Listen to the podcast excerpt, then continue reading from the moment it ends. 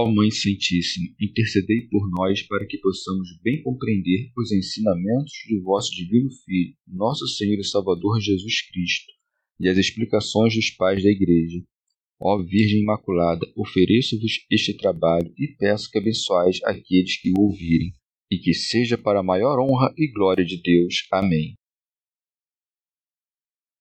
Senhor Onipotente, purificai o meu coração e os meus lábios vós que purificastes os lábios do profeta Isaías com carvão em brasa, e dignai-vos, por tal modo, purificar-me com a vossa misericórdia, para que possa dignamente anunciar o vosso santo Evangelho. Por Jesus Cristo nosso Senhor. Amém. Senhor, abençoai-me.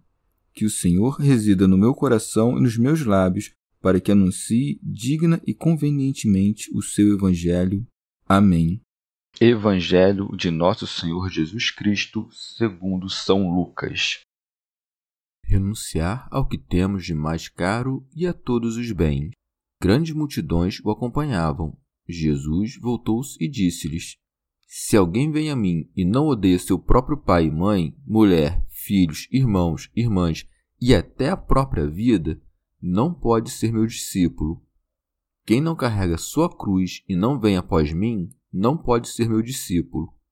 Quem de vós, com efeito, querendo construir uma torre, primeiro não se senta para calcular as despesas e ponderar se tem com que terminar? Para que não aconteça que, tendo colocado o alicerce e não sendo capaz de acabar, todos os que virem comecem a caçoar dele, dizendo: Esse homem começou a construir e não pôde acabar. Ou ainda, qual rei que, partindo para guerrear com outro rei, primeiro não se senta para examinar se, com dez mil homens, poderá confrontar-se com aquele que vem contra ele com vinte mil. Do contrário, enquanto outro ainda está longe, envia uma embaixada para perguntar as condições de paz. Igualmente, portanto, qualquer de vós que não renunciar a tudo que possui, não pode ser meu discípulo. Comentários dos Pais da Igreja são Gregório Magno. A alma, ao ouvir os prêmios celestiais, incendeia-se, deseja estar já ali onde espera um regozijo sem fim. Mas não se pode chegar a grandes prêmios senão por meio de grandes trabalhos. Daí que esteja dito: grandes multidões o acompanhavam. Jesus voltou-se e disse-lhes: se alguém vem a mim e não odeia seu próprio pai e mãe, mulher, filhos, irmãos, irmãs e até a própria vida, não pode ser meu discípulo. Teoflacto Diócrida Como afinal muitos dos que o acompanhavam não o seguiam de todo o coração, mas mornamente, nosso Senhor mostra como deve ser o seu discípulo. São Gregório Magno isto convida à seguinte dúvida: Como Nosso Senhor nos dá o preceito de odiar os nossos pais e todos os que estão unidos a nós por laços de sangue, se nos manda amar até mesmo os inimigos? Mas, se pesamos bem o significado deste preceito, somos capazes de cumprir ambos por meio do discernimento. Devemos amar os nossos parentes de sangue e os próximos, já do meio destes, os que se opõem a nós do caminho de Deus, devemos desconhecê-los, odiando-os e evitando-os, recusando-nos a escutar as sugestões tortas do sábio segundo a carne.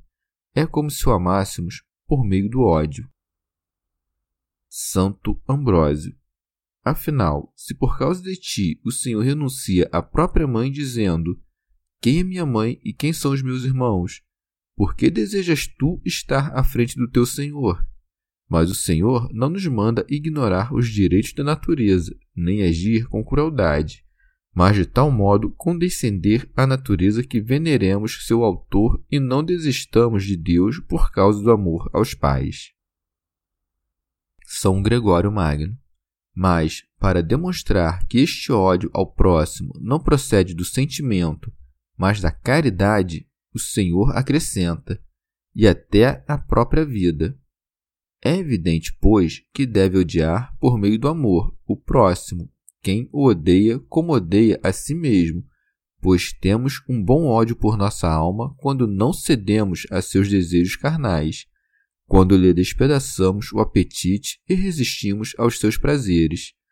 Se, portanto, a tornamos melhor desprezando-a, é como se a amássemos por meio do ódio. São Cirilo. Não se deve fugir da vida que se vive no corpo, mas preservá-la, como a preservou o apóstolo Paulo, para que, ainda vivo no corpo, pregasse a Cristo. Mas, no momento em que cumpria desprezar a vida e dar fim à sua carreira, confessou ele que nem mesmo a sua própria alma tinha valor para si. São Gregório Magno. Mas sob que forma se deve apresentar este ódio à própria vida, Nosso Senhor o manifesta acrescentando: Quem não carrega sua cruz e não vem após mim, não pode ser meu discípulo. São João Crisóstomo.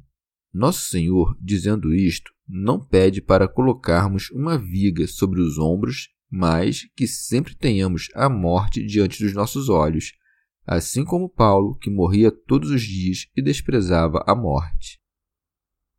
São Basílio. Paulo, tomando a cruz, anunciava a morte do Senhor, dizendo: O mundo está crucificado para mim, e eu crucificado para o mundo.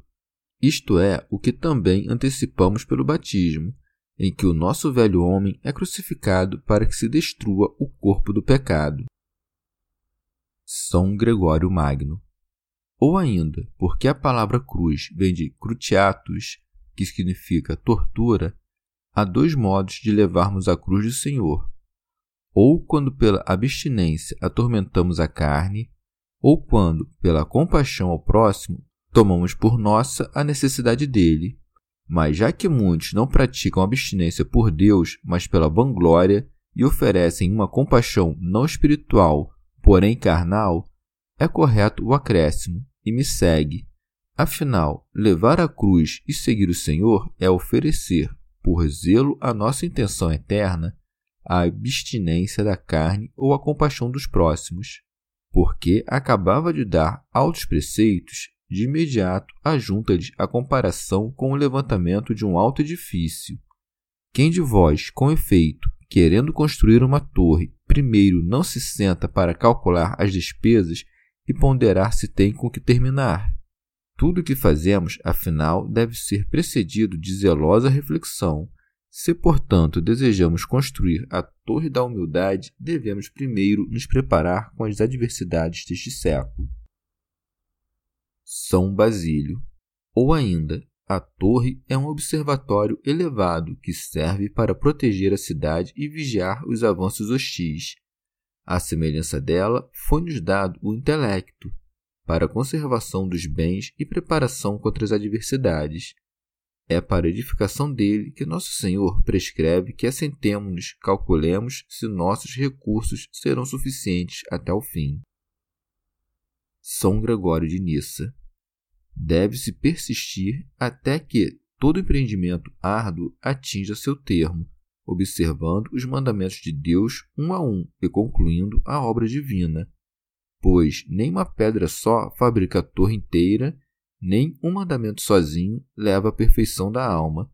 Mas, por baixo de tudo, cumpre que esteja posto o fundamento, e por cima dele, como diz o apóstolo, acrescentar o aparato de ouro, de prata e de pedras preciosas. Daí que siga, para que não aconteça que, tendo colocado o alicerce e não sendo capaz de acabar, todos os que vierem comecem a caçoar dele, dizendo: Esse homem começou a construir e não pôde acabar. Teofilacto Diócrida. Não devemos, afinal, estabelecer os fundamentos, isto é, seguir as primeiras práticas do ensinamento de Cristo e não dar o acabamento, como aqueles de quem fala João. Desde então, muitos de seus discípulos tornaram atrás. Ou ainda, por fundamento, entende os discursos dos seus ensinamentos, por exemplo, sobre abstinência.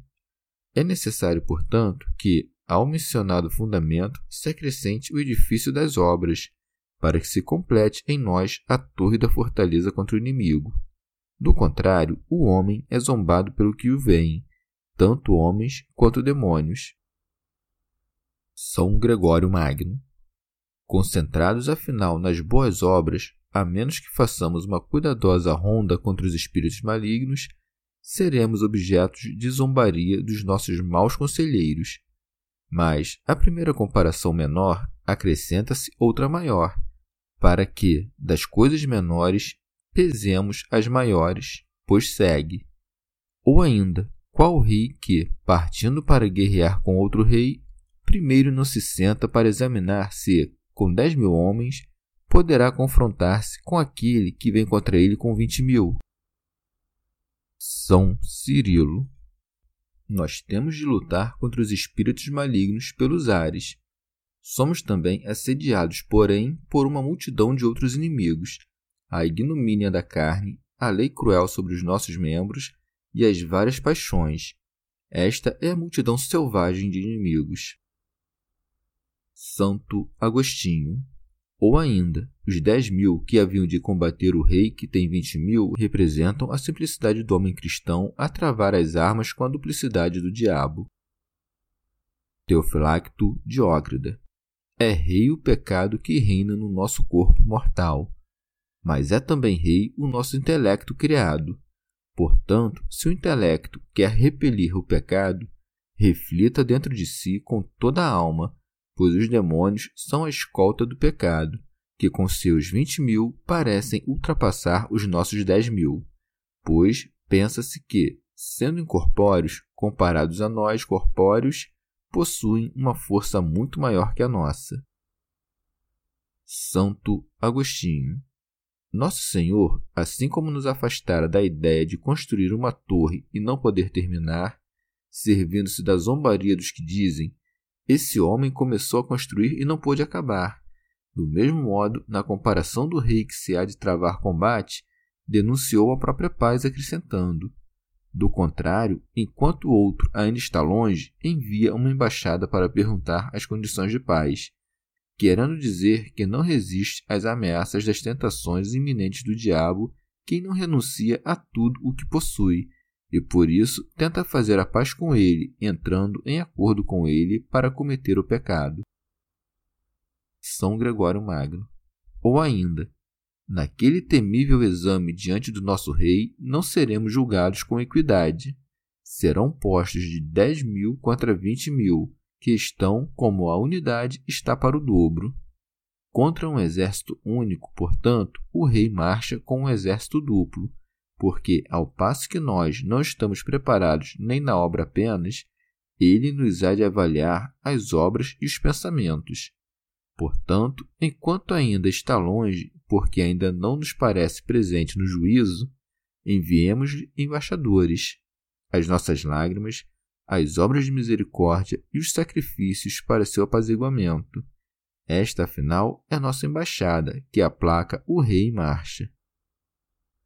Santo Agostinho. A pertinência destas comparações, Nosso Senhor a manifesta com bastante clareza na conclusão, dizendo: Igualmente, portanto, qualquer de vós que não renunciar a tudo que possui, não pode ser meu discípulo. Assim, a despesa da edificação da torre e a valentia dos dez mil soldados contra o rei, que possui vinte mil, nada mais significa do que a necessidade de cada um renunciar tudo o que é seu, o começo do discurso anterior, portanto, está em harmonia com o fim deste, pois na renúncia de tudo que é seu está incluído também o ódio do seu pai, sua mãe, sua mulher, seus filhos, seus irmãos, suas irmãs e até de sua alma. Tudo isto são as propriedades de um homem, e no mais das vezes servem de embaraço e entrave para a obtenção não dos bens passageiros do tempo, mas dos bens comuns que hão de durar pela eternidade. São Basílio.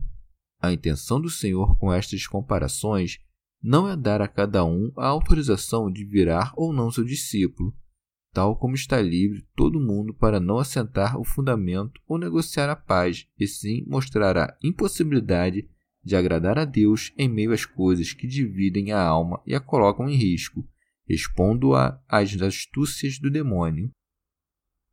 São Beda. há uma diferença entre renunciar a todas as coisas e abandonar todas as coisas. Abandonar todas as coisas, isto é, deixar para trás os cuidados com o mundo, pertence aos poucos que atingiram a perfeição.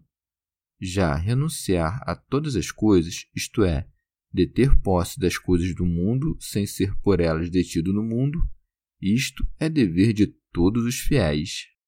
Chegamos ao fim de mais um dia de comentários da Catena Áurea. Muito obrigado por ficarem até aqui. Que Nossa Senhora derrame suas graças sobre nós e até amanhã.